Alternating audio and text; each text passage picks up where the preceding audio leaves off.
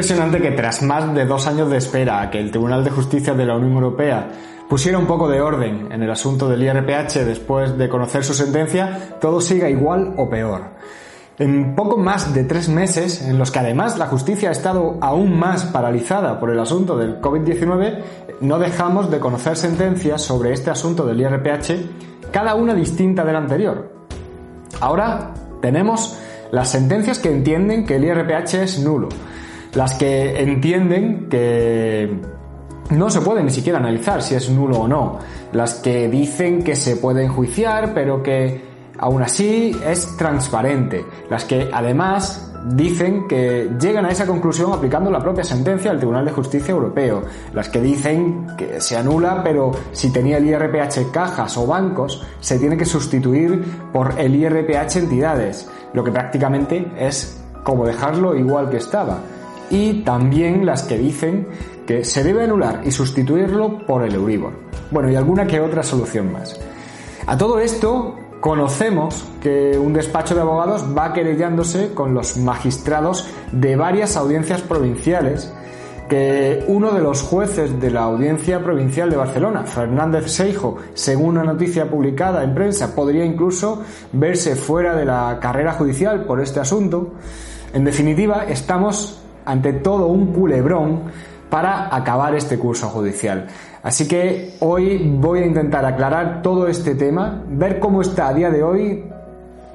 todo lo que hay envolviendo este asunto, pero antes de meterme en faena te recuerdo algo que parece que además está teniendo eh, buena acogida y que por los comentarios que me dejáis que os agradezco enormemente, veo que os está sirviendo para aclarar las dudas que vais teniendo en particular sobre vuestros contratos de préstamo, vuestras hipotecas o las tarjetas de crédito. Y es que os estoy dando la posibilidad de mantener una consulta personal conmigo de una media hora por videoconferencia, en la que además, eh, si me lo podéis enviar antes de la consulta, reviso vuestro contrato y os trato de aclarar las dudas que tengáis. Para eso tan solo tienes que entrar en el enlace que te dejo en la descripción y seleccionar en el calendario que aparece al pie de la página el día y la hora que mejor te viene. Rellenar los campos y listo. Tendrás guardado tu hueco en mi agenda para vernos de forma totalmente gratuita.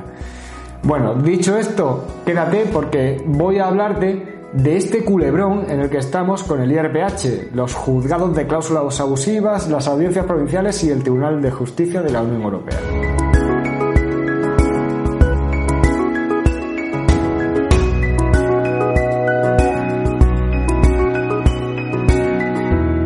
Bueno, como he dicho en la introducción, hoy vuelvo a hablarte del IRPH porque no deja de ser noticia este asunto, porque no hay semana que no conozcamos nuevas sentencias y cada una en una línea distinta, pero como siempre antes voy a presentarme.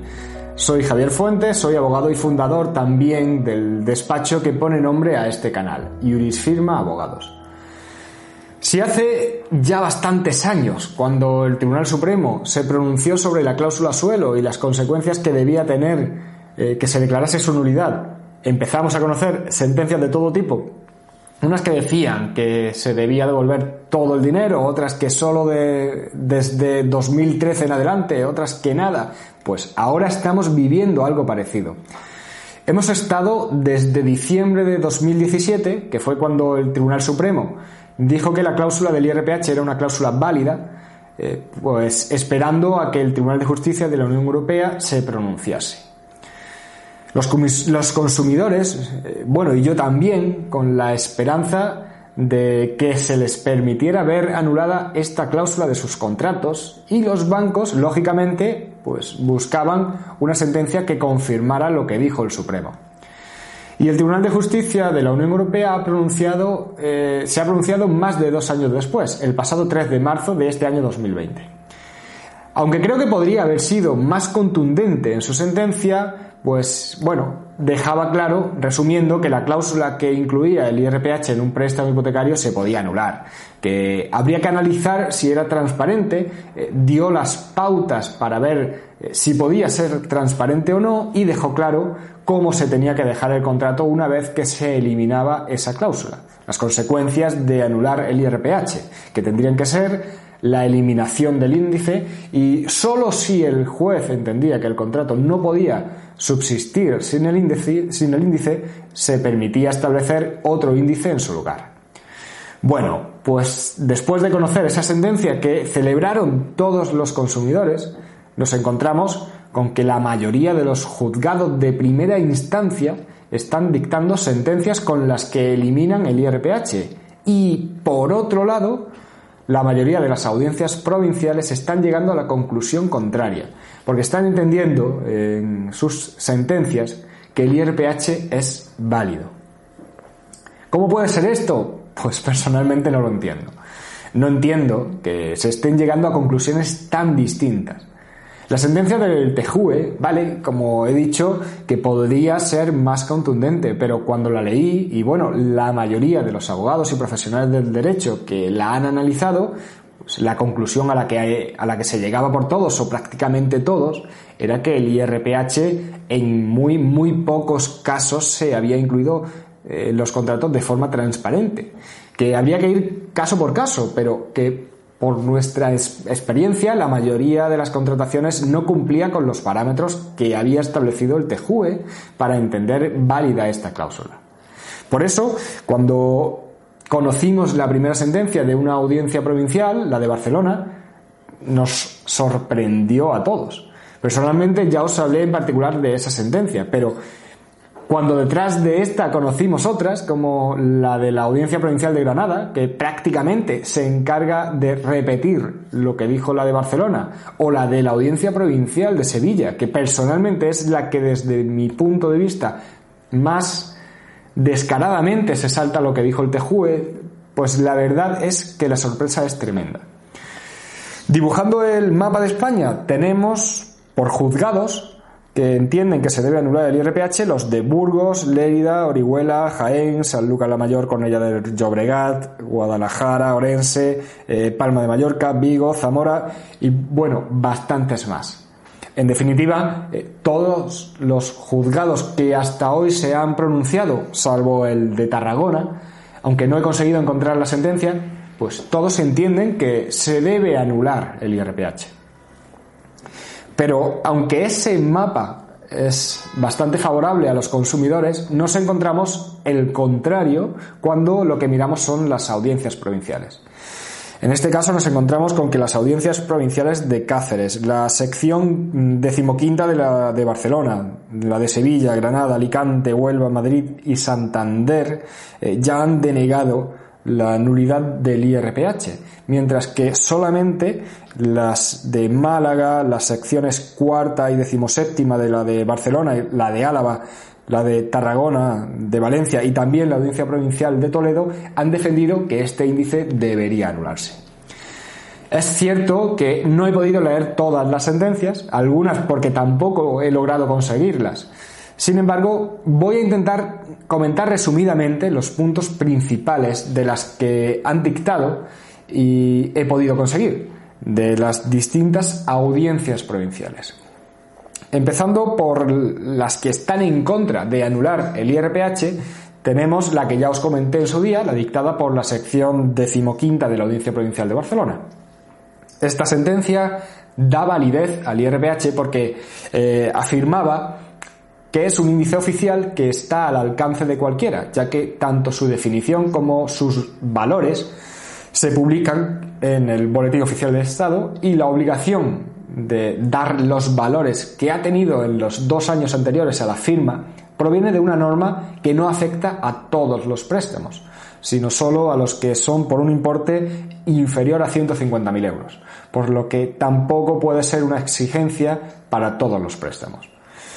Muy resumidamente, eh, pero esto es lo que dice esta sentencia, que prácticamente se convierte en un calco de la que dictó la Audiencia Provincial de Granada.